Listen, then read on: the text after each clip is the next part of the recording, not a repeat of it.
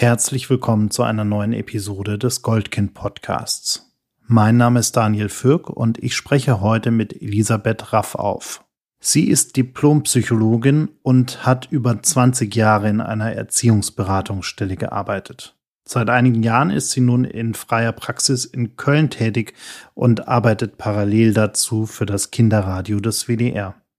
Gemeinsam mit einer Kollegin hat sie die Kinderaufklärungsreihe Herzfunk entwickelt und schreibt zahlreiche Bücher zu den Themen Erziehung, Pubertät und Sexualerziehung. In ihrem aktuellen Buch Erzieht uns einfach geht es darum, was Kinder und Jugendliche von ihren Eltern brauchen und was passiert, wenn sie das nicht bekommen. Ich wollte von ihr wissen, was es mit dem Phänomen der Parentifizierung auf sich hat und welche Folgen diese hat. Weitere Podcast-Episoden, Videobeiträge und Hörbücher gibt es auf unserer Website unter goldkind-stiftung.de.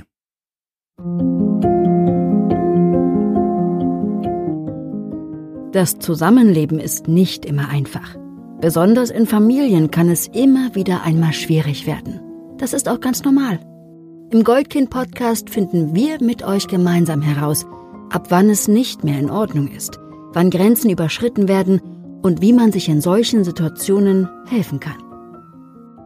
Liebe Frau Raff auf, ich freue mich sehr, dass wir uns heute hier treffen können, um ein wenig darüber zu sprechen, was eigentlich in der Beziehung zwischen Eltern und Kindern passiert und vor allem, was auch dann passiert, wenn Kinder und Jugendliche die Aufgaben der Eltern übernehmen, Stück für Stück. Aber erstmal herzlich willkommen. Ja, hallo Herr Fürk, ich freue mich auch sehr. Vielen Dank für die Einladung. Das, was ich gerade angesprochen habe, fällt ja so ein bisschen unter den Begriff Parentifizierung.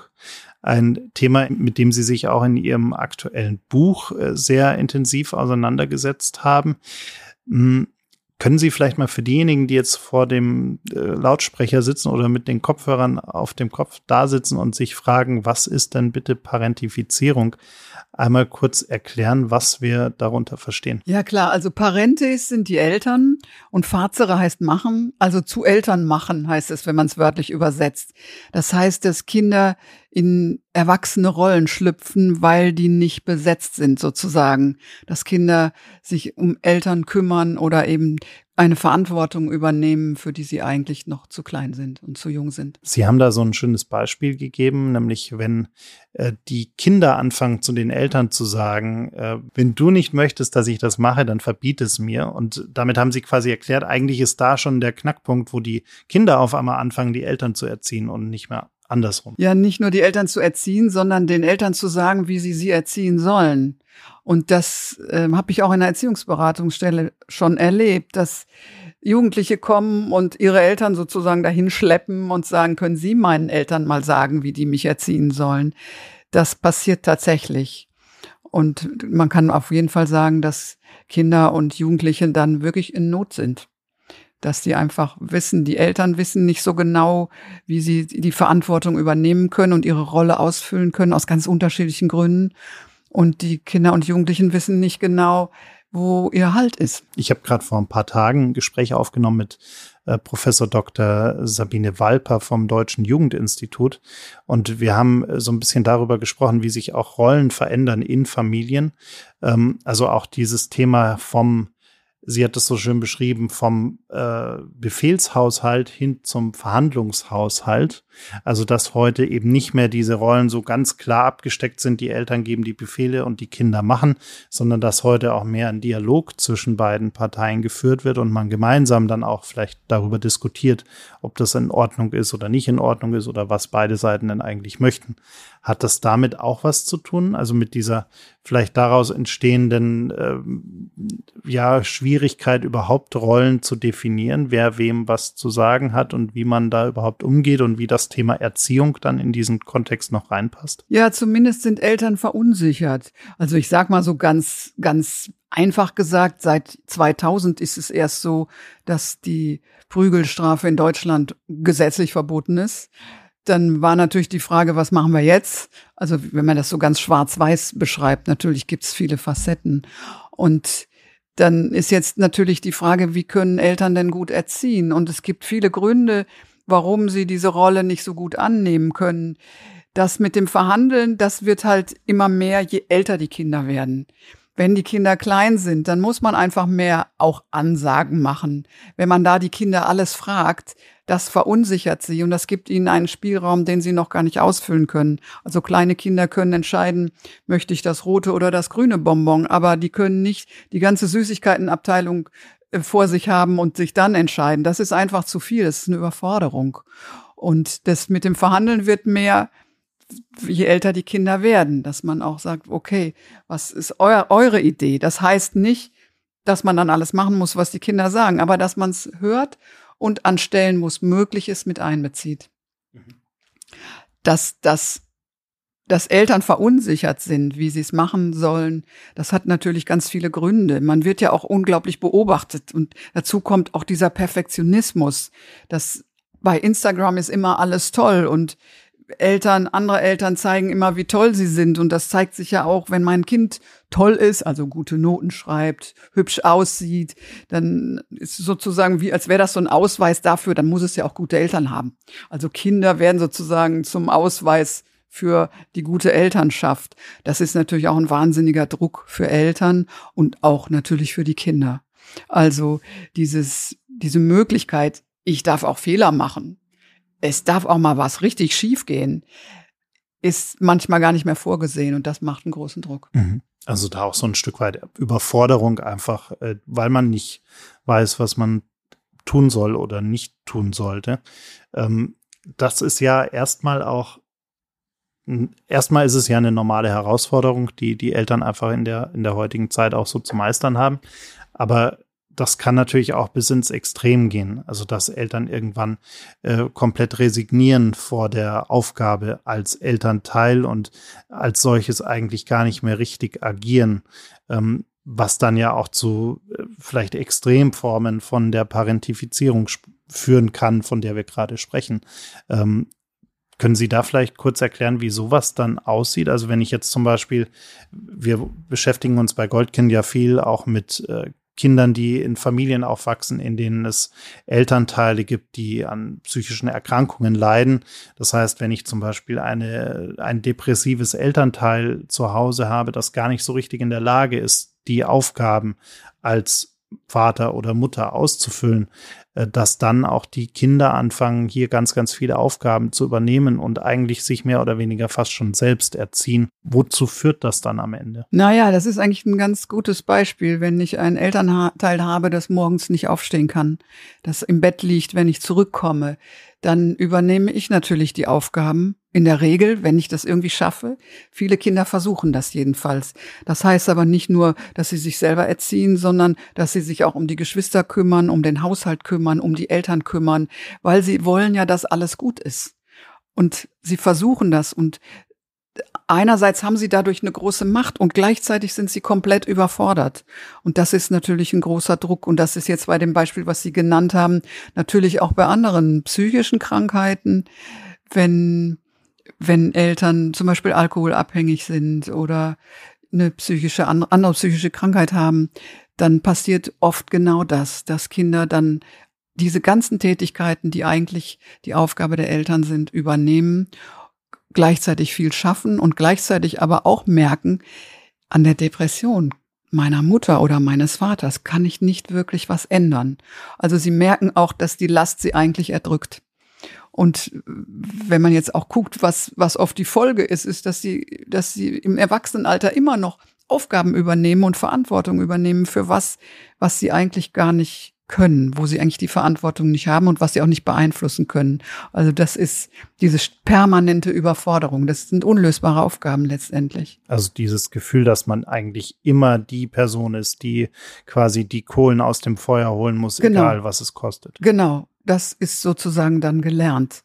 Und das versucht man dann immer weiter in der Hoffnung, es gelingt und gleichzeitig diese Überforderung bleibt, weil es eben auch immer weiter unlösbare Dinge sind, die einem dann, die man sich dann sozusagen zu eigen macht und denkt, das kann ich doch, das schaffe ich doch noch und und ja, also das merkt man sehr stark. Was ich zum Beispiel, wenn ich, wenn wir über dieses Thema sprechen, dann denke ich auch zum Beispiel an eine Mutter, die, ich mache ja so Gruppen für Eltern von Jugendlichen und eine Mutter kam in die Gruppe und sagte, äh, meine Tochter hat mich geschickt. Sie hat auch schon angerufen, ob ich gut angekommen bin. Also da sieht man, das ist komplett umgedreht. Die Tochter hat die Mutter in die Gruppe für Eltern Jugendlicher geschickt, in der Hoffnung, da lernt sie was darüber, wie sie mit ihr gut umgehen kann. Und sie kontrolliert sogar, ist die Mutter auch wirklich da. Also das ist die Verkehrung, da ähm, das sind so Grenzsituationen eigentlich. Oder eine andere, die erzählte, ja, ich habe mit sechs Jahren schon angefangen, für die ganze Familie zu kochen, weil bei uns wurde nicht gekocht.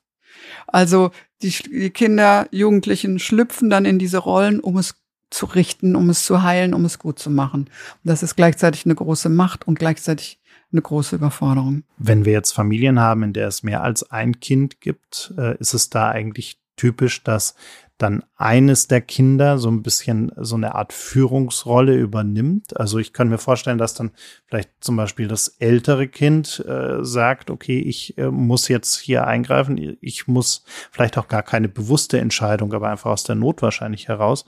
Ähm, ich muss eingreifen und übernimmt dann vielleicht sogar Erziehungsaufgaben für jüngere Geschwister. Genau, so ist das, ja. Also es ist nicht immer das ältere Kind, aber sehr oft. Und ähm, es wird ja dann oft auch, kriegt es irgendwelche, sagen wir mal, Botschaften auch von den Erwachsenen. Du kannst das schon. Und wenn du das machst, ist das ganz toll. Und red du doch mal mit Papa. Du bist diejenige, die am besten mit Papa reden kann. Also es kriegt Aufgaben auch, Botschaften, verbal und nonverbal. Und dann ähm, ist es ja auch wichtig, weil da kriegt es Anerkennung und wird gesehen. Wenn man sich vorstellt, ein Elternteil ist psychisch krank, dann wird ja auch wenig auf die Kinder geguckt und geachtet. Und dann kriegen sie aber Anerkennung dafür, dass sie diese Dinge machen. Und das brauchen sie auch. Kinder brauchen Anerkennung und müssen gesehen werden. Und wenn das dann dadurch klappt, dann machen sie das. Was passiert denn da eigentlich in den Köpfen der Eltern? Wie nehmen die das überhaupt wahr? Oder ist es dann so ein vielleicht auch komisches Gefühl von Erleichterung, dass man bestimmte Aufgaben in solchen Situationen auf einmal nicht mehr wahrnehmen muss, weil man irgendwie das Gefühl hat, okay, das macht der oder die schon selber.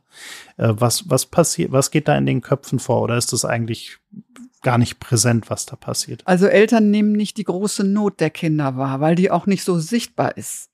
Die Kinder sind ja erstmal auch, fühlen sich ja erstmal auch wichtig und sind sehr kooperativ.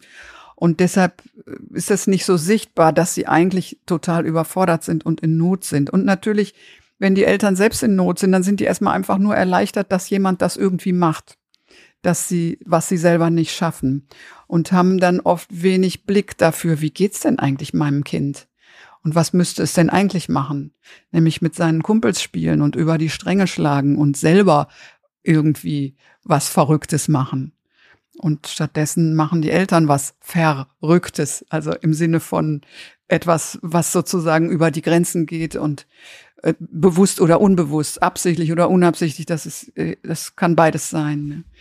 Und nehmen nicht wahr, dass das eigentlich jetzt die Zeit ist, in der die Kinder das machen sollen, dürften, machen dürfen sollten. Ja, sorry. Ja. Da kommt mir direkt so eine klassische Elternaussage in den Kopf geschossen. Äh, dieses, ja, meine Große oder mein Großer ist ja so selbstständig und ich muss mich eigentlich um gar nichts kümmern. Mhm. Ähm, geht's da eigentlich schon los? Also klar, ich meine, wenn das Kind äh, irgendwie 16, 17, 18, 19 ist, äh, keine Frage.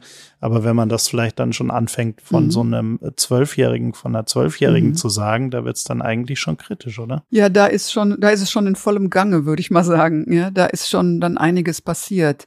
Es gibt ja tatsächlich Eltern, die wollen unglaublich gerne, dass die Kinder endlich groß werden, weil die dann ihre Sachen selber machen können, weil sie als Eltern sich vielleicht überfordert fühlen, noch für Kinder mitzudenken und für sie mitzusorgen. Und die haben einen großen Wunsch, dass die schnell groß werden. Und für manche Kinder ist das viel zu schnell.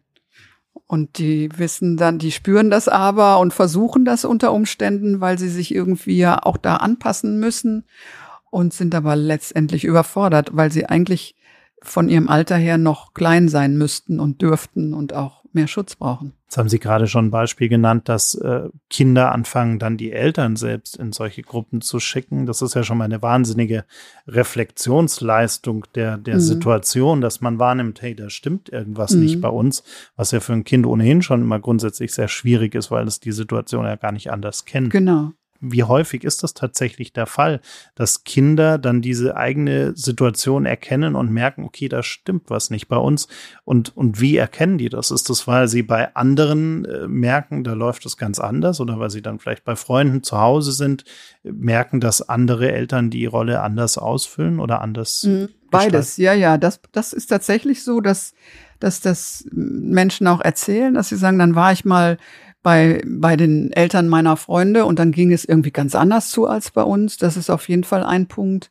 Oder dass sie einfach spüren, ich bin überfordert, ich kann das nicht alleine und ich habe gehört, da gibt es so Leute, die helfen und da gehe ich jetzt mal hin in die Erziehungsberatungsstelle oder da rufe ich mal bei der Nummer gegen Kummer an und sag mal, ich kann nicht mehr. Äh, meiner Mutter geht so schlecht und ich mache mir solche Sorgen. Also so, das sind Möglichkeiten oder einfach der Austausch natürlich mit Gleichaltrigen und deren Eltern. Wenn dann irgendwann Eltern und das Kind, die Kinder vor ihnen sitzen, ähm, wie ist da die Reaktion der Eltern? Nehmen die wahr, dass da überhaupt irgendwas passiert? Also dann auch im Gespräch, wenn die wirklich bei ihnen sind, hm, gibt es dann dann in dem Moment eine Reflexion, dass man merkt, oder ist es so ein, bei uns ist doch alles in Ordnung und ich weiß gar nicht, warum ich eigentlich hier bin? Das ist natürlich unterschiedlich. Manche sagen, wenn man, wenn man das so sagt, ganz direkt, also Sie sind eigentlich in der Pubertät und Ihr Kind ist erwachsen, dann sagen manche, ja, stimmt. Aber empfinden das nicht unbedingt als was Schlechtes. Also ich erinnere mich zum Beispiel an eine Mutter, die sagte, ich habe vier Kinder in der Pubertät. Dann habe ich gesagt, Mensch, da ist aber wirklich was los bei ihnen, wenn sie morgens, wenn die dann noch Freunde zu Hause haben und dann, dann ist ja das Bad immer besetzt und da ist ja richtig was los. Und dann sagt sie, na, meine Kinder, die wundern sich, wer bei mir morgens so am Kaffeetisch sitzt. Also die wollte mithalten, ja, und hat, hat sich dann selber wie eine Pubertierende verhalten und hat da aber nicht das Bewusstsein gehabt, dass das eigentlich nicht ihre Rolle ist, sondern dass die Bühne den Kindern gehört und den Jugendlichen. Wie können Sie in solchen Situationen helfen? Also wie sieht dann auch wirklich äh, da ein Ansatz aus, wie man, wie man da vorgehen kann? Naja, die Frage ist ja, kann man sozusagen die Einfühlung äh, etwas schärfen oder äh, zu gucken, zu fragen, was denken Sie, wie geht's Ihrem Kind? Oder auch natürlich fragen, wie sind Sie selber groß geworden? Natürlich sind viele Eltern, die sich so verhalten, haben selber das nicht bekommen, was sie gebraucht hätten als Kind oder Jugendlicher und wissen gar nicht, wie das eigentlich gehört, sage ich mal, und haben keine Vorstellung davon, wie ist ein schützender, beschützender Vater und eine fürsorgliche Mutter, weil sie es selber nicht hatten. Das ist ja in der Regel so, dass das nicht gelernt wurde und dass, dass das eben dann auch noch dazu kommt, sage ich mal. Ne? Ja, wir sind mit Schlägen groß geworden oder äh, bei uns hat sich keiner dafür interessiert, wann ich nach Hause komme. Solche Sachen erzählen die dann so dass man dann gar nicht weiß, wenn man selber Eltern ist, wie mache ich es denn jetzt besser oder anders? Sehen Sie da Unterschiede zwischen den Generationen? Also ich könnte mir vorstellen, dass äh, diese klassischen Nachkriegskinder zum Beispiel mit, einer, mit einem völlig überforderten Elternhaus vielleicht klarkommen mussten, die überhaupt gar nicht wussten, wie sie alles irgendwie lösen können, äh, weil das Geld muss reinkommen, man muss wieder irgendwie eine Art von Wohlstand aufbauen, der Druck ist wahnsinnig groß und die Kinder sind dann auch noch da, die überfordern, dass da vielleicht schon so eine äh, Prägung entstanden ist. Und man heute, wenn man jetzt heute ganz junge Eltern anschaut, man vielleicht eher eben diese, diese ganzen Social Media äh, Einflüsse sozusagen wahrnimmt, also diese, diesen Drang zum Perfektsein, zum Übermutter, Übervater sein. Gibt es da Generationsunterschiede? Das ist ganz schwer zu sagen. Ich denke, dieses Thema Parentifizierung hat es schon immer gegeben, also vor allem eben auch in diesen Familien, wo Eltern wirklich psychisch krank sind, weil die dann einfach Dinge nicht leisten können. Und es hat auch natürlich früher Eltern gegeben, die nicht wussten, wie man erzieht. Aber früher hat man eben gesagt, ähm, die Kinder müssen gehorchen, die müssen spuren und sonst gibt's was hinter die Ohren oder so. Da war eben, sagen wir mal, Pädagogik im heutigen Sinne gab's eben einfach nicht. Und das war dann einerseits einfacher, aber die Blessuren, die die Kinder bekommen haben, waren unter Umständen größer. Jetzt haben es Kinder ja ohnehin nicht so ganz einfach, weil äh, die Ansprüche in der Schule sind sehr hoch, dann die Ansprüche, die man an sich selbst hat. Man möchte irgendwie unter im Freundeskreis glänzen und sich irgendwie gut positionieren, der soziale Druck, der daraus entsteht und so weiter. Und wenn dann dieses Thema Parentifizierung noch oben drauf kommt, stelle ich mir unfassbar überfordernd auch vor für Kinder, für junge Menschen. Das ist ja auch so. Also deshalb auch kann ich nur wirklich an Erwachsene appellieren, kümmert euch, ja, oder erzieht uns, sagen die Kinder ja schon, kümmert euch und nehmt Verantwortung. Und wenn das schwerfällt, die Verantwortung zu übernehmen, dann kann man sich auch Unterstützung holen. Wie mache ich das denn eigentlich? Also es ist überhaupt nicht schlimm, wenn man als Eltern was nicht kann. Schlimm ist, wenn man sich dann nicht drum kümmert, das zu lernen wenn man dann das einfach laufen lässt, sondern man sagt, okay, ich, ich müsste das eigentlich machen, aber ich schaffe es aus irgendwelchen Gründen nicht. Dann ist die Frage, wer kann mich unterstützen, wo kann ich das lernen? Das ist ja eigentlich das Wichtige. Und dann sieht man vielleicht, ja, ich kann das aus gutem Grund nicht, weil ich selber nicht gelernt habe oder weil ich selber in einer Lebenssituation bin, die so viel von mir fordert, dass ich gar nicht mehr richtig gucken kann. Dann hingucken und sich Hilfe holen. Also es ist nicht schlimm, wenn man was nicht kann. Wie weit ist denn der Weg in solchen Situationen, gerade wenn ich Eltern mit psychischen Erkrankungen zu Hause habe, wie weit ist denn dann der Weg zur eigenen psychischen Erkrankung? Also gibt es da äh, eine besonders hohe Gefährdung, dass, dass diese Kinder selbst an äh, psychischen Erkrankungen äh, erkranken? Auf jeden Fall. Es ist ja so, so, sagen wir mal so ganz simpel psychologisch, Kinder lernen das, was Eltern vormachen. Ja, also das ist ja auch so. Und das ist ja eine Umgangsform, wenn ich mich, äh, weil es einfach alles so schwierig ist, ins Bett lege und gar nicht mehr anders kann, dann kriegen Kinder das ja mit. Und in der Zeit ihrer Kindheit können sie selber vielleicht nicht so reagieren, weil sie wissen, ich muss handeln, ich muss jetzt hier eine Lücke füllen. Aber viele äh, erleben dann im Erwachsenenalter möglicherweise in Situationen, in denen sie das gar nicht verbinden können und gar nicht verstehen, genau das bei sich selber. Und da ist ja sozusagen immer der Streit, ist es jetzt angeboren oder anerzogen? Ich denke, es ist immer beides. Es ist ähm, Umwelt und Anlage.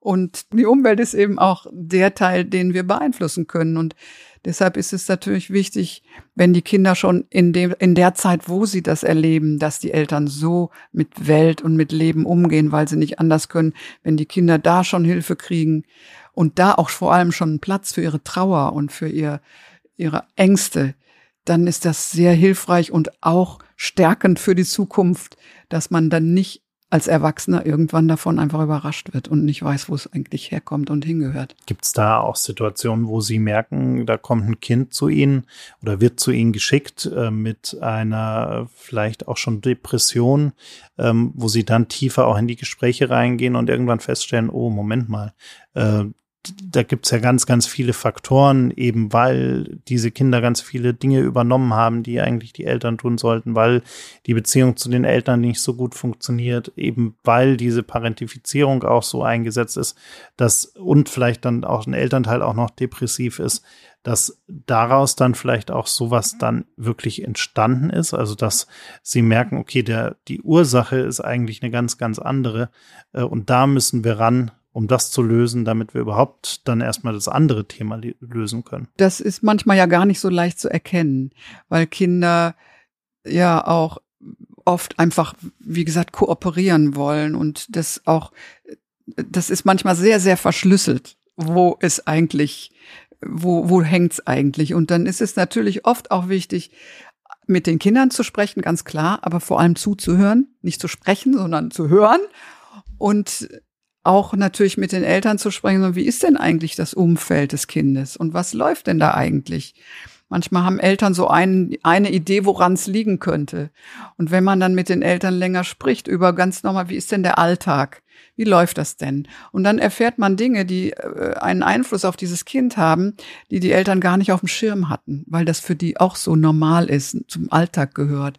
Und da ist es wichtig, ganz gut ja, erstmal zu erforschen, zu explorieren, wie, wie lebt denn dieses Kind und was könnte es noch sein? Also da braucht man dann ein bisschen Zeit auch für. Jetzt könnte ich mir auch vorstellen, dass gerade solche Kinder, die ganz viele Aufgaben übernehmen, die ganz viel Verantwortung auch übernehmen damit, ähm, eigentlich fast schon so wie, wie zwei Gesichter irgendwie im Kopf haben oder zwei Persönlichkeiten im Kopf haben. Auf der einen Seite quasi die erwachsene Person, die erzwungenermaßen erwachsene Person, die ganz viel Verantwortung übernehmen muss, die sich eigentlich auch keine Fehler leisten darf, wo alles funktionieren muss. Und dann quasi im stillen Kämmerlein, wenn man mal alleine ist und, und zur Ruhe kommt, eigentlich das Kind, das äh, mhm ganz äh, überfordert ist mit der Situation, mhm. wo dann vielleicht auch die Emotionen hochkochen. Mhm. Ist, kann man sich das so ungefähr vorstellen? Absolut, ja, ja. Und das ist ja oft so, dass diese Menschen als Erwachsene ganz, ganz viel machen auch, ganz viel schaffen, viel mehr als, als vielleicht unser eins. Und äh, dass die auch immer weiter Aufgaben übernehmen und wirklich nach außen so richtig Macherinnen und Macher sind. Und wenn die zu Hause sind und dann kommt so eine Ruhe, dann kehrt so eine Ruhe ein, dann kommt eben das, ich kann nicht mehr aus dem Bett oder sowas. Oder ich muss weinen und kann nicht mehr aufhören. Und dann kommt diese andere Seite. Und auch dieses erstmal diese Frage, ich weiß gar nicht warum. Es ist doch alles eigentlich gut, aber es ist eben nicht alles gut. Und es, das ist das Alte, was dann auch kommt und was erstmal auch äh, viele Rätsel hat, die man dann ganz kleinen Steps irgendwie versuchen kann zu entschlüsseln mit Unterstützung. Stelle ich mir auch sehr schwer in der Situation für die Eltern vor, weil die wahrscheinlich die ganze Zeit immer nur diese starke Fassade sehen und irgendwann kommt dann aber so dieser letzte Tropfen, der das fast zum Überlaufen bringt, im wahrsten Sinne des mhm. Wortes, und dann kommt der Gefühlsausbruch, ja. oder? Und im guten Fall sind die Eltern dann bereit und in der Lage, sich dem zu stellen und vielleicht auch sich dem zu stellen, was nicht so gut gelaufen ist, auch von ihrer Seite. Und zwar nicht als ähm, ich bin schuld, sondern erstmal nur angucken, verstehen und aussprechen dürfen und bearbeiten dürfen. Also wenn Eltern sich dann zur Verfügung stellen und sagen, okay, jetzt gucken wir mal, was ist denn nicht gut gelaufen? Und das dürfen wir jetzt mal besprechen und angucken und auch betrauern. Das ist dann total hilfreich. Also es ist dann noch nicht alles verloren, sondern im Gegenteil. Es gibt auch, wenn die Kinder schon erwachsen sind, Chancen, Unterstützung von Eltern zu bekommen, die dann auch vielleicht sagen, ja, und das tut mir leid oder da habe ich was nicht gesehen, was für dich ganz schwer war und wo du eigentlich meinen Schutz gebraucht hättest. Das heilt wenn auch später noch solche Sätze fallen. Was passiert denn, wenn ich in so einer Situation ein narzisstisches Elternteil vor mir habe, das eben keine Fehler eingestehen kann, das mit der Schwäche und diesem Emotionsausbruch auch gar nicht umgehen kann äh, und, und überhaupt gar keine Form von Empathie zeigt in einer Situation, wo das Kind in, in einem Moment der kompletten Überforderung ist? Ja, das ist schrecklich. Das ist schrecklich, weil das Kind nicht gesehen wird. Das Kind spürt, es geht hier gar nicht um mich. Es geht immer nur um meinen Elternteil, um meinen Vater oder um meine Mutter. Und ich kann mir hier ein Bein ausreißen und alles machen und es wird trotzdem immer weiter nicht um mich gehen. Das ist sehr, sehr deprimierend, sage ich mal. Und Kinder fühlen sich dann wertlos und nicht gesehen und sind oft sehr unglücklich. Oder es gibt natürlich auch die andere Seite, sie sind so unglücklich und sie werden dann vielleicht auch aggressiv und gehen nach draußen und machen, randalieren oder machen irgendwelche anderen Sachen, versuchen auf sich aufmerksam zu machen. Entsteht daraus dann oft auch so dieses Gefühl, man ist nie genug, also auch langfristig, was man dann vielleicht auch bis ins Erwachsenealter mitträgt? Auf jeden Fall. Es ist nie genug. Was, was soll ich denn noch tun, dass ich gesehen werde und dass ich anerkannt werde und dass ich meinen Platz in der Welt einnehmen darf, ohne dass es sich immer um meine Eltern dreht. Was natürlich auch langfristig wahnsinnig toxisch für diese Person dann ist, weil man ja immer in, wie in so, in so einem Hamsterrad eigentlich. Ja, also wenn, wenn das so ist, dann ist es auf jeden Fall für diese Person der einzige Weg zu sagen, ich, ich werde das jetzt in einer Therapie mir alles mal in Ruhe angucken, mit Hilfe von jemandem von außen und dann werden wir irgendwie zusammen gucken, wie kann ich das alleine betrauern und bearbeiten und einen neuen Weg für mich finden, damit ich dem auch einen Platz geben kann und das nicht immer mich überwältigt. Ja. Ist eigentlich das ganze Thema Parentifizierung eines, wo Sie merken, die Zahlen nehmen eher zu? Also, dass wir vielleicht auch bedingt durch die ja diffus spürbar steigende Überforderung der Eltern, dass es da auch zu mehr Fällen kommt? Also ja, ich kann das äh, zahlenmäßig gar nicht sagen. Was man natürlich weiß, dass dieses dieses Phänomen, sage ich mal, also dass Kinder in Elternrollen schlüpfen, gibt's natürlich auch immer in Not- und Krisensituationen. Also wenn irgendwo Krieg ist oder man hat es untersucht, zum Beispiel bei der Ebola-Epidemie, wo Eltern krank wurden, gestorben sind, da wird das ganz extrem, ist es so, ja. Also auch in solchen Krisen oder auch jetzt bei Corona, wo Eltern wirklich wahnsinnig damit beschäftigt sind, waren, zum Teil ähm, wie kann ich meine Existenz oder unsere Existenz sichern? Also wo die so, wo Eltern so mit sich und anderen Themen beschäftigt sind oder auch mit Krankheit und Tod, da passiert das ja, und da passiert es vermehrt. Wenn Sie einen Wunsch frei hätten und Sie können verändern, was Sie wollen und die Erfüllung dieses Wunsches würde das Leben Ihrer Patienten und Patientinnen leichter machen und äh, eben Kindern in solchen Situationen helfen. Was würden Sie gerne machen, um äh, da auch helfen zu können. Also das Schönste wäre, wenn man dafür sorgen könnte, dass Erwachsene Mitgefühl mit Kindern haben. Also, dass sie sich einfühlen können. Und das heißt nicht, dass sie immer alles durchgehen lassen müssen, aber dass sie erstmal auch sagen können, ich verstehe, was mit dir ist, auch wenn wir jetzt nicht alles machen können, was du möchtest. Aber ich habe ein Gefühl dafür, wie es dir im Moment geht. Das wäre ganz toll. Also ein Mehr an Empathie ganz ja, generell. Genau. Ich danke Ihnen sehr für das Gespräch und Ihre Zeit. Sehr gerne.